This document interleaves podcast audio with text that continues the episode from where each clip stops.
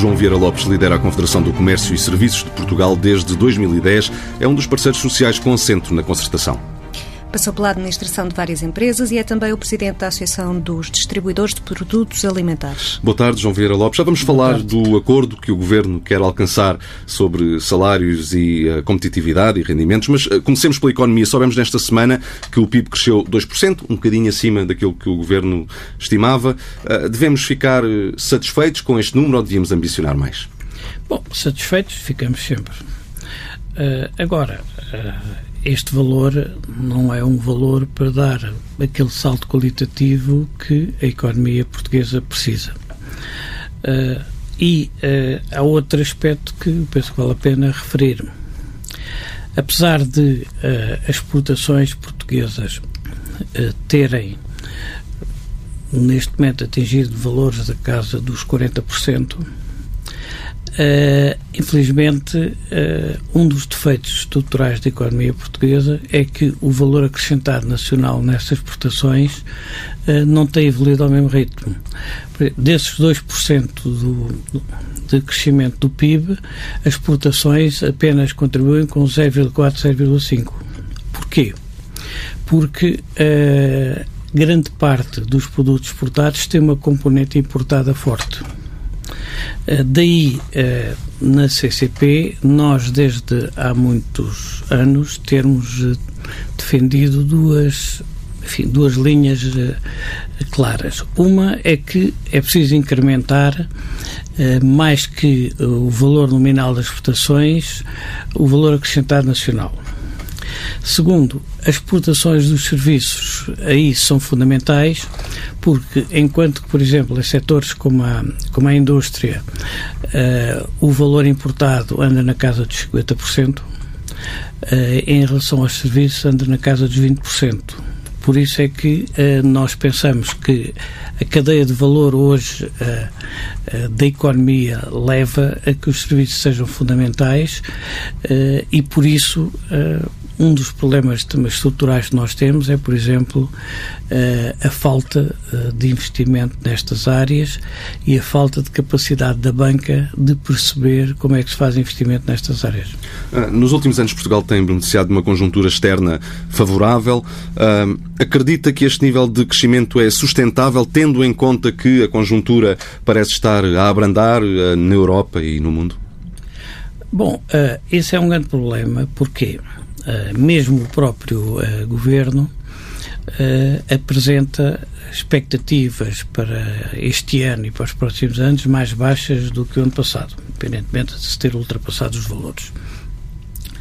Uh, existem uh, algumas interrogações em termos internacionais, independentemente, enfim, uh, do Brexit, que, cujas consequências ainda estão muito longe de poderem ser avaliadas, da guerra comercial entre os Estados Unidos e a China, uh, mas há uma questão que nos preocupa, é que os países que representam 60% das nossas exportações estão a desacelerar. No fundo, que é a Espanha, a França, a Itália, a Alemanha e Reino Unido. O próprio, a própria Alemanha, uh, neste momento, está com um crescimento uh, muito baixo. Uh, isso uh, não gera uh, perspectivas muito otimistas quanto aos valores que nós esperamos que a economia cresça. por falar em circunstâncias externas, o coronavírus pode ter impacto na economia e nas empresas portuguesas, sabendo nós que há empresas que necessitam de importar produtos chineses para prosseguir a sua atividade? Bem, isso vai ter de certeza. Portugal não será provavelmente dos países mais atingidos os países que têm uma indústria transformadora forte uh, serão mais atingidos porque há muitas componentes que são fabricadas na China. Uh, é de facto previsível uh, esse impacto, mas é mais um impacto que tem a ver com evoluções menos positivas. Por outro lado, qual é o impacto que o coronavírus vai ter no turismo mundial? uh, é outra das grandes interrogações para já está a atingir. Uh, não nos podemos esquecer que uh, a China é o maior exportador turístico em termos mundiais, mais de 150 milhões de chineses. Em Portugal não pesam muito uh, ainda neste momento, mas não temos dúvida nenhuma uh, que isto vai provocar alguma retração uh, na economia mundial e uma pequena economia aberta como a nossa reflete. Uh, o Governo promete uma grande baixa de impostos em 2021. Até aqui tem estado muito focado na devolução de rendimento às famílias. Para, para, para 2021, uh, ah, do que é que está à espera? Até agora, uh, isso para nós só constitui uma promessa. nós pensamos que é necessário uma baixa de impostos, não temos eh, grandes ilusões que possa haver condições para haver um choque fiscal muito grande. Uh, as despesas do Estado uh, vão ser bastante complicadas de baixar. Por um lado, temos o envelhecimento da população que gera automaticamente gastos muito maiores, por exemplo, na área da saúde. E segundo, este governo defronta-se com um problema uh, que nós temos visto abordado de uma forma muito ao de leve. A partir do momento em que uh, se baixaram uh, nos serviços públicos o número de horas de trabalho de 40 para 35, ou seja, cerca de 14%, Uh, para manter a mesma oferta de serviços, mesmo que haja um aumento de produtividade de 2 ou 3%, é completamente irrealista pensar que com 14% menos de horas trabalhadas é possível atingir o mesmo nível de serviço. Qualquer gestor percebe isso. Mais, isso ainda é mais grave em todos os serviços públicos que têm funcionado 24 horas por dia, como a saúde, como a segurança uh, e como os transportes e, de facto, é aí que tem havido rupturas maiores. Portanto, o Governo, para repor a qualidade média do serviço, que já com a crise já tinha servido, já tinha baixado, uh, tem que gastar mais dinheiro. Por isso, não acreditamos que, com este ritmo de crescimento da economia, haja capacidade financeira para fazer grandes baixas de impostos, que nós achamos que é necessário, mais a mais com algum fundamentalismo que o Governo tem tido uh, para cumprir os objetivos europeus. Nós viemos de um Governo uh, durante a crise que passava uh, além da Troika para um governo que passa além dos objetivos europeus por razões de posicionamento político. Por isso, não temos grandes ilusões e esperamos para ver. Ah, no que diz uh, respeito ao IRC, no ano passado uh, terá havido uma redução muito ligeira na, na receita deste imposto. Isto, isto tira um bocadinho uh, de razão às queixas das empresas relativamente ao aumento da carga fiscal? Não, a redução que houve ligeira teve a ver com o mix da, da economia, porque as taxas nominais mantiveram-se e o governo, inclusivamente, Uh, não uh, baixou uh, o ano passado as tributações autónomas. a CCP, desde há uns anos também, que percebendo que com o formato político que tem o governo atual, dificilmente haverá condições para baixar a taxa nominal de IRC e nós participámos ativamente na negociação em tempos com o PS, precisamente para programar a baixa dessa taxa, que depois foi eh, digamos, essa medida foi. Ficou pelo caminho. Exato, ficou pelo caminho, exatamente. Uh, portanto, uh, nós temos proposto que, se não há condições políticas para baixar a taxa nominal do IRC, então que se tentem baixar as tributações autónomas, que representam 20% da receita do IRC e que, no fundo, são tributações sobre custos. O ano passado eh, nós eh, apresentámos propostas ao Governo nesse sentido. Curiosamente, eh, a proposta do Orçamento de Estado veio ao contrário, subiu-as. Felizmente conseguiu-se a negociação com os partidos na Assembleia da República deixar tudo na mesma.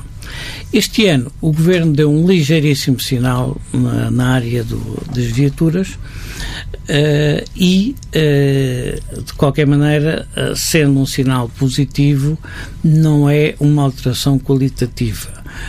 portanto, não estamos muito otimistas, mas esperamos para ver. Há uh, alguns anos que ouvimos também falar da, da, questão dos custos de contexto como sendo um fator importante na vida das empresas. Este é um problema resolvido ou ainda faz sentido falar nele? Não, faz todo o sentido. Quer dizer, os custos da energia em Portugal são altos, os custos combustíveis são altos, em parte uh, inflacionados pelo peso fiscal uh, nessas áreas.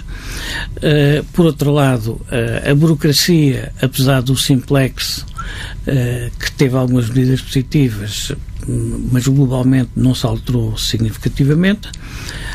A justiça é um custo brutal, especialmente devido à morosidade Uh, e por isso estamos muito longe de poder falar de uma simplificação, ainda como agravante. Na área fiscal, tudo tem sido mais complicado. Cada vez mais há mais normas, todos os anos se mudam as normas. Em Portugal há 400 mil empresas das quais 98,7% ou 99% são pequenas, médias e micro, que trabalham em outsourcing uh, com a parte informática e a parte contabilística. Cada vez que se mudam essas regras todos os anos, quer dizer, há um conjunto de investimentos e um conjunto de alterações de procedimentos uh, que custam muito a essas empresas, tendo em conta a sua dimensão. Todos esses Aliás, foi uma discussão que nós tínhamos com a Troika, quer dizer, eu não vou. A Troika tinha um bocado a ideia que uh, a crise iria provocar uma destruição criativa. Uh, nós sempre nos opusemos a isso. Este é o tecido empresarial que temos e temos que criar condições para ele melhorar, mas temos que ter em conta ah, na questão da, da, energia que mencionou, ah, poderemos, enfim, vir a assistir a uma baixa do IVA, conforme o que aconteceu em relação à, à decisão de Bruxelas, mas essa não vai afetar as empresas e, portanto... A baixa do IVA para as empresas é neutra. Nós defendemos a baixa do IVA. Porquê? Porque consideramos que a baixa do IVA era uma das contribuições uh, que o Governo uh, poderá dar para melhorar o rendimento das famílias, como aliás consideramos positivo os passos sociais, consideramos positivo os livros escolares serem gratuitos, porque uh, para aumentar o rendimento das famílias há uma parte que tem a ver com as empresas, com o salário, mas outra parte também tem a ver com o Estado. E isso, por isso é que nós também inscrevemos essa medida no nosso programa negocial com o Governo. Uh, agora, acima de tudo, para as empresas, o que nós precisamos é do custo de base de energia mais barato. Um, a CGTP tem, um, terá uma nova secretária-geral. Uh, o, o, o, que é que espera de Isabel Camarinha? Uh, sabe, nós por norma não, não gostamos muito de pronunciar sobre pessoas, não temos um conhecimento muito profundo, é, é uma pessoa que aparentemente não teve grande exposição pública, apesar de uh, os sindicatos do CESP serem os interlocutores, no meu caso concreto, dos setores em que, que eu estou ligado, uh, mas não temos eh, uma ideia uh, muito formada sobre se significará grandes alterações, não nos parece. E relativamente à evolução da CGTP e da UGT nos últimos anos, um, entende uh, que uh, estas centrais sindicais têm conseguido adaptar-se à evolução da, da, da economia? Bom, as centrais sindicais, em nossa opinião, defendem um modelo económico muito centrado na primeira metade do século XX e última metade do século XIX uh, e uh, não estão neste momento completamente uh, adequadas em termos de políticas a esta nova economia. Quer nós queremos, quer não, a nova economia vai criar com a robótica, com a inteligência artificial, com a digitalização, um conjunto de flexibilizações no mercado de trabalho que as, as, as, confederações sindicais têm que perceber. Para além disso, há outra questão que nos preocupa bastante. Um, nós conhecemos bem a problemática do setor dos transportes, porque quer a Antram, dos transportes de mercadorias, quer a Antrop, são filiadas e pertencem à direção da CCP. E nós achamos que se devia refletir muito bem no que se passou com a greve dos motoristas de matérias perigosas. Porquê? Porque tradicionalmente uh, os sindicatos uh, têm tendência uh, e muitas associações empresariais acompanham-nos, de fazerem grandes nivelamentos e grandes subidas de escalões uh, horizontais na contratação coletiva. Hoje em dia, com a nova especialização da nova economia, o que vão surgir cada vez é mais profissões especializadas que querem condições próprias que os contratos coletivos nem sempre prevêem. Uh, e isso pode intensificar o fenómeno uh, dos sindicatos, tipo aquele sindicato do, dos motoristas, os sindicatos fora, fora, fora do, do, circuito uh, do, do, circuito, do circuito normal. Porque nós habituámos durante muitos anos a ter algumas profissões especializadas que tinham bastante peso. Eram os pilotos aéreos, eram os maquinistas dos comboios, eram os estivadores, eram os controladores aéreos, etc. Mas agora vai haver cada vez mais nichos de mercado. Nichos esses em que, com as redes sociais com o crowdfunding, etc., vão conseguir ter níveis de ligação e solidariedade que podem ter impacto, como já surgiu com os enfermeiros das cirurgias, etc. E nós achamos que os sindicatos e, em parte, também as associações empresariais não estão a analisar na devida profundidade esses fenómenos, o que pode gerar cada vez mais era, sindicatos era desse mesmo, tipo. Era, era isso mesmo que eu lhe ia perguntar, porque a mesma questão pode colocar-se exatamente em relação aos representantes dos empregadores, incluindo a CCP. Julga que a Confederação do Comércio e Serviços está preparada para lidar com essa nova economia? Repare, a CCP não, em si não faz uh, contratos coletivos, as associações. Agora, eu acho que nós temos, não podemos meter a cabeça na areia e dizer, ai, ah, apareceram os malandros que fizeram um sindicato assim ou um sindicato assado. Não, temos que encarar este problema e ver quais são as soluções. E isso é uma questão que nos preocupa, porque nós achamos que o, do meu, os sindicatos não têm dado a devida atenção e o movimento associativo empresarial também não. E nós estamos a levantar essa questão e, uh, infelizmente, muito pouca gente está a entrar numa reflexão aprofundada sobre isso. Vamos então falar sobre este acordo que o Governo tem em cima da mesa da concertação social, o Acordo para a Política de Competitividade e uh, Rendimentos. Os vários parceiros sociais, incluindo a CCP, têm dito que o prazo é curto e que a proposta do Governo é vaga. Afinal de contas, este acordo vai resultar em alguma coisa concreta? É uma grande interrogação. Há uma questão, primeiro, que nos deixa um bocado perplexos, é que uh, porque é que uh, o Governo uh, faz uma pressão tão grande para fechar um acordo em março. Aliás, na última concertação social, nós próprios dissemos que, numa das intervenções do Governo, falou-se nove, meses, nove vezes no mês de março. Uh, porquê essa obsessão por março? Obedece a algum calendário mediático ou um, algum calendário político, não percebemos. E o Governo nunca Agora, explicou? Não. Uh, os 11 pontos que o Governo colocou para discussão são pontos, em nossa opinião, importantes e merecem ser aprofundados. Os sindicatos dizem que há um desequilíbrio nos 11, que 7 são dirigidos às empresas.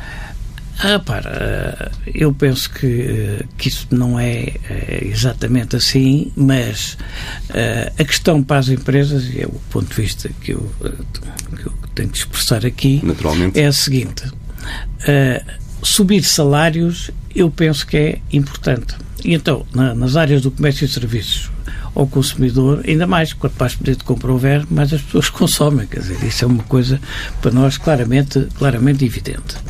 Agora, o que nós temos que fazer é que as subidas de salários Uh, para as empresas serem competitivas, têm que ou ser compensadas em termos de produtividade, ou então têm que ser em mercados onde possam ser refletidos no custo do bem ou do serviço, porque senão é invendável. Pronto.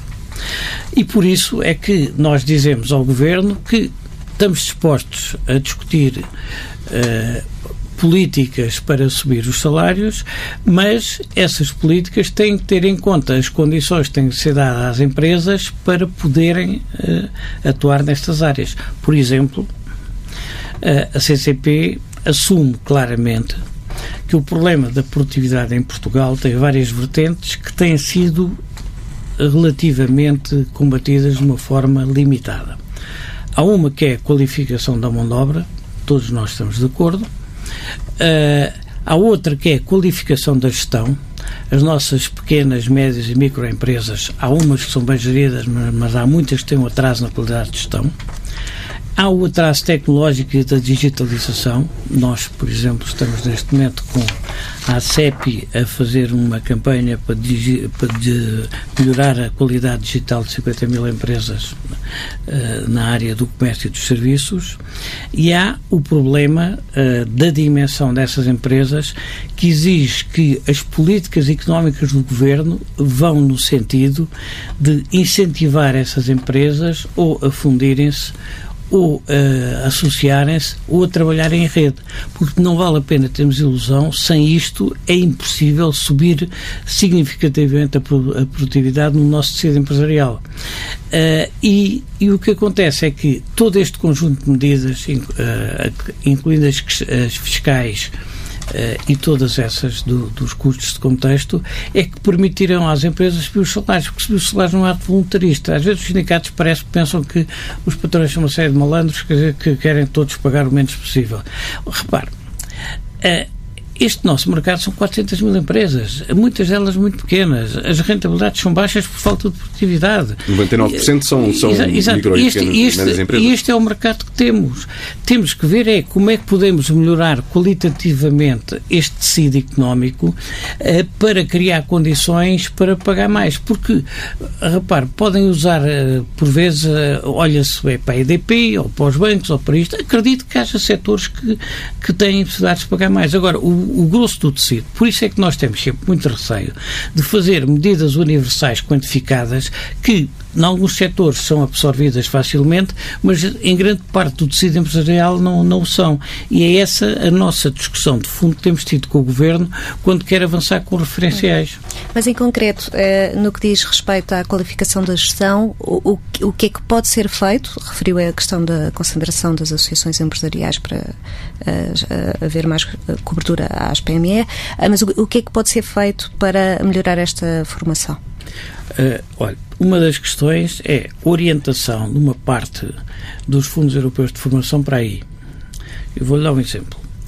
Uh, no CRE, no quadro uh, de apoio anterior de, europeu, a CCP foi o organismo intermédio, a CCP não faz formação, de projetos que abrangeram 6 mil empresas. Os projetos mais eficazes que nós tivemos eram projetos chamados de formação-ação, que era fazer o diagnóstico da empresa e depois fazer a formação à medida para esse diagnóstico. Esse tipo de projetos, no 2020, baixaram pelo menos 30% da maneira como foram uh, feita a elegibilidade em termos de verbas. Tem que haver, nós não temos nenhuma medida milagrosa, mas tem que haver trabalho nesse sentido. Isso é que faz aumentar a, produtividade, não é uma questão uh, voluntarista uh, de, de, subir, de, subir, salários. Portanto, uh, o centro de gravidade, na nossa opinião, é que tem estado errado. Quer dizer, não, não quer dizer que não haja medidas avulsas em todos os setores, mas a nossa, a nossa, a nossa perspectiva é essa. Portanto, o governo aparecendo com uma proposta voluntarista de subir salários sem irmos melhorando isto, subir salários à cabeça e depois só a seguir é que irmos trabalhar disto, nós dizemos não, ou é em pacote ou não é. Hum. E, e, voltando também a esta questão do referencial e de como será construída a, metodologia para, para esses aumentos, tem havido muitos avanços e recuos, sobretudo eh, nos últimos tempos recuos. Uh, acha que vai ser possível chegar no final uh, a um processo, a uma fórmula para uh, recomendar a, a, subida dos salários? uma fórmula numérica não vejo. Porque, repare, o problema aqui é que depende dos setores é que depende dos setores. Por exemplo, nós só na CCP temos setores chamados obra intensiva de serviços às empresas, como segurança, limpeza e contact centers. Este é um tipo de setores, é uma problemática. Temos os transportes, é outra problemática. Temos o setor automóvel, é outra problemática. Temos a, as farmácias e os óticos, é outra.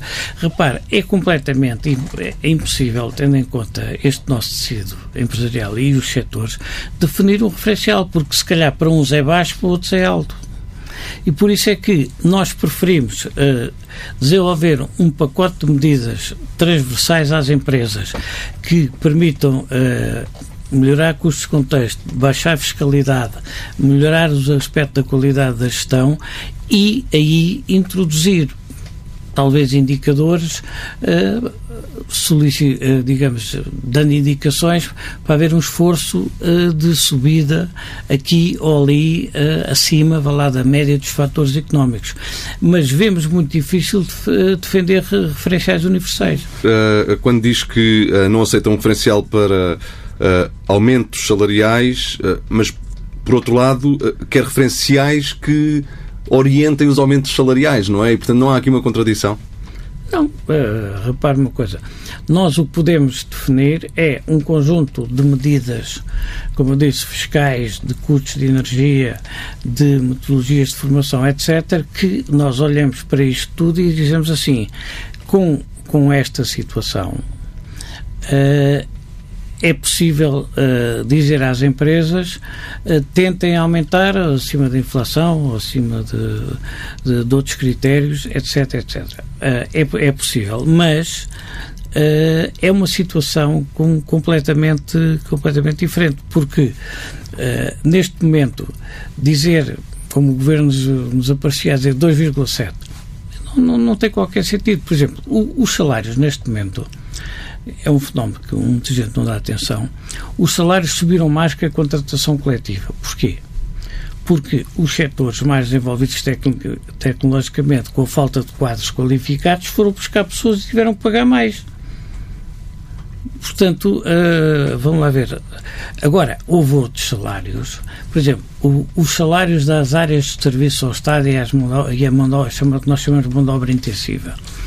Uh, como é que podem subir salários se o Estado, por exemplo, tem contratos por três anos com essas empresas e depois não os deixa subir durante três anos? Eh, aliás, isso sucede, por exemplo, com o salário mínimo, que o Governo nunca cumpriu até hoje apesar de ter estado metido nos acordos, porque as empresas depois, então, o aumento salarial tem que ser todo levado à margem das empresas. Repara, uh, nós vemos uh, isto um bocadinho às vezes como uma espécie de bandeiras políticas, mais do que propriamente realistas. Por isso, queremos trabalhar no, no concreto nestas áreas que eu já referi. Nós também estamos de acordo com a, tudo o que seja da qualificação. Por exemplo, a CCP apresentou uma proposta que até era uma proposta relativamente barata e que ninguém ligou. Nós dissemos assim: há em Portugal uh, uns milhares de doutorados o nosso perfil de empresas uh, tem dificuldade em contratar doutorados. É uma das coisas que se queixam.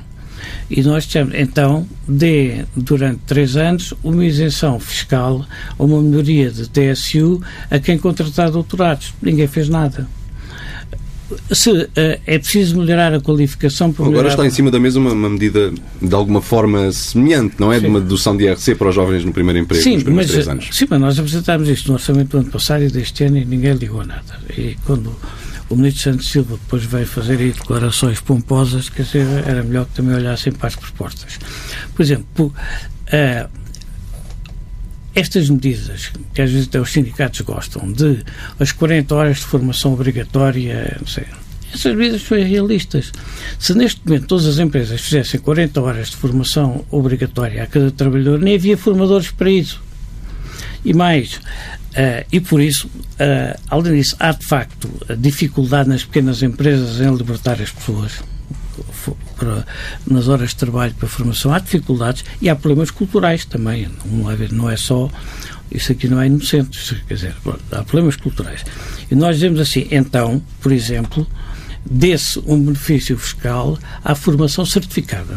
À formação certificada para incentivar as empresas, quer dizer, a melhorarem a qualidade de formação nós pensamos que a, a, temática tem que ser pegada por, por, por, estes, por estas vertentes todas e, e não há milagres, etc. Enquanto, claro que isto. Uh, propagandisticamente e politicamente é muito mais bonito dizer vamos aumentar os salários 3% e tal. É, está bem, mas isso não, não, é realista. Mas, mas em condições concretas, então, é que uh, a CCP assinaria uh, um acordo para que nível médio de aumentos de forma muito genérica e com contrapartidas concretas para além destas que já mencionou? Não, não, acho que para nós é, é nós já mencionou há, há pouco uh, eventualmente uh, um aumento genérico acima da inflação. Sim, é, é, isso, é, é, possível definir, mas a inflação é baixa, quer dizer, portanto, a inflação é baixa. Não, é, por isso é que nós é, achamos que é mais útil definir uh, este, este, estes fatores todos como elemento de, de pressão e de criar condições para os salários serem mais altos do que ser um objetivo que é realista. Mas, uh, uh, e a questão da, do referencial uh, por setor, assim já acha que poderia ser... Podia ser, pode, podem-se estabelecer referenciais, dizer mais uh, um grau acima do que se fez nos últimos anos. Podem, podem ser tentados encontrar coisas deste tipo. Mas, mas nada, nós somos totalmente contra uh, fixar números. Aliás, uh, porque achamos que fixar administrativamente números não tem sentido. Até porque critérios qual é, vai ser o aumento da inflação. Sei lá qual vai ser. Mas, mas então, nesse caso, o que é que vai propor ao Governo? Porque na última reunião, os parceiros sociais todos, incluindo a CCP, ficaram de enviar até dia 19 eh, as suas propostas. O que é que vai então propor? Vamos fazer propostas estas que eu acabei de dizer. E, e com, e, e, dessas, nestas áreas, na, na, área fiscal, na área, do, na área do, dos custos, na área da formação. Na área fiscal, refere-se especificamente a essa da questão dos doutorados ou há mais alguma? Não, eh, e também no, em relação, em relação ao IRC, às tributações autónomas, a tudo isso, da, da, formação, nós essas, uh, avançaremos com essas propostas e, uh, com base nessas propostas, nós pensamos que é possível criar um modelo uh,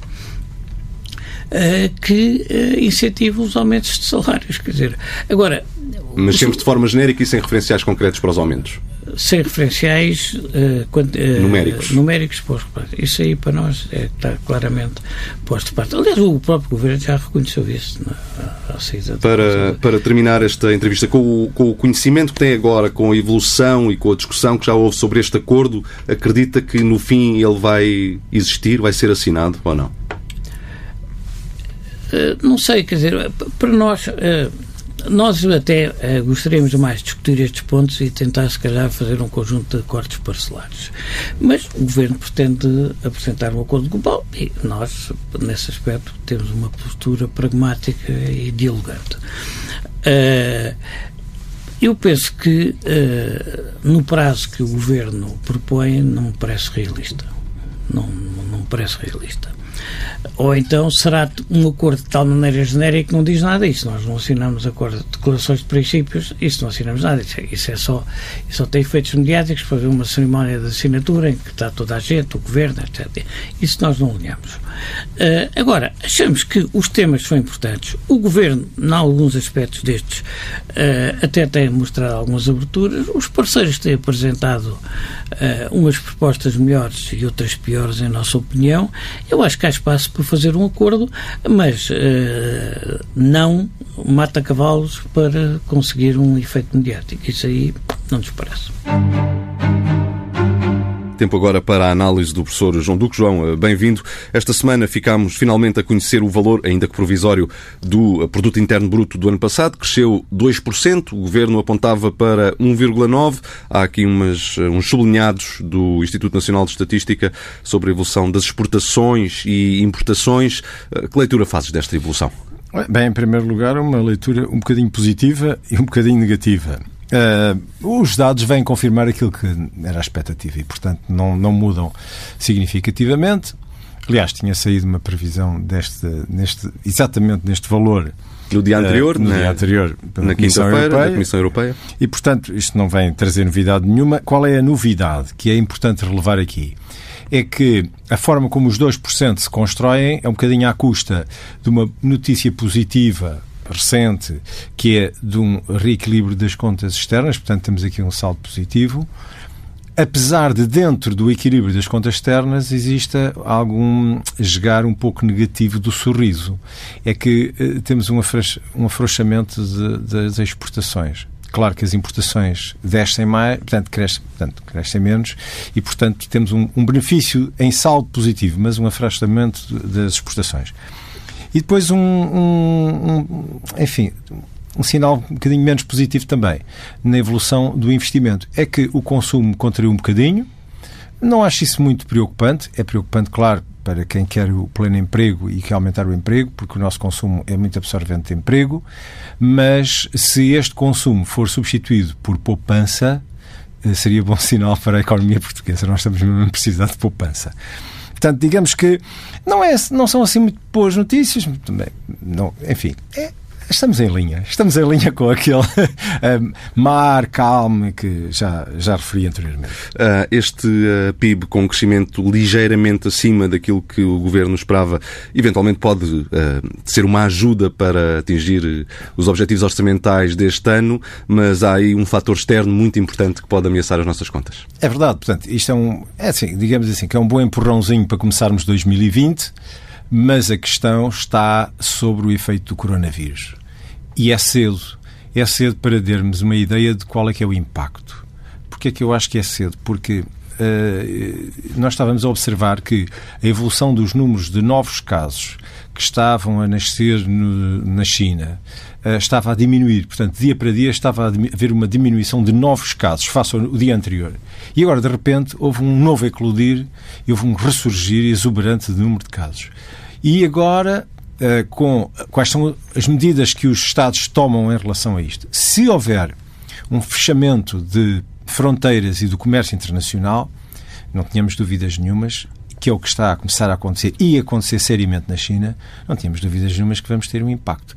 O impacto pode ser mais ou menos significativo em termos de bens, para Portugal, se calhar não tanto de forma direta, mas de serviços, eu acho que já terá impacto, porque tem impacto por via do turismo. Para, para as pessoas que não acompanham estas matérias tão de perto, isto é porque há muitas empresas portuguesas que importam da China componentes que depois servem para eh, montar os seus produtos uh, e, portanto, precisam de, de, de, de importar da China.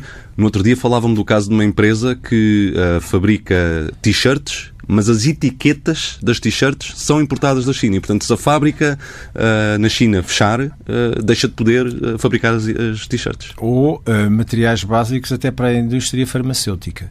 Há muito produto químico de base e particularmente para os medicamentos de baixo custo, que é produzido à volta. A estatística que me deram é de 80% do, da produção de base ou mesmo uh, produtos, medicamentos uh, de, de, de, baixo custo, aqueles comprimidos, aqueles uh, anti-inflamatórios que nós tomamos frequentemente, 80% vem da China.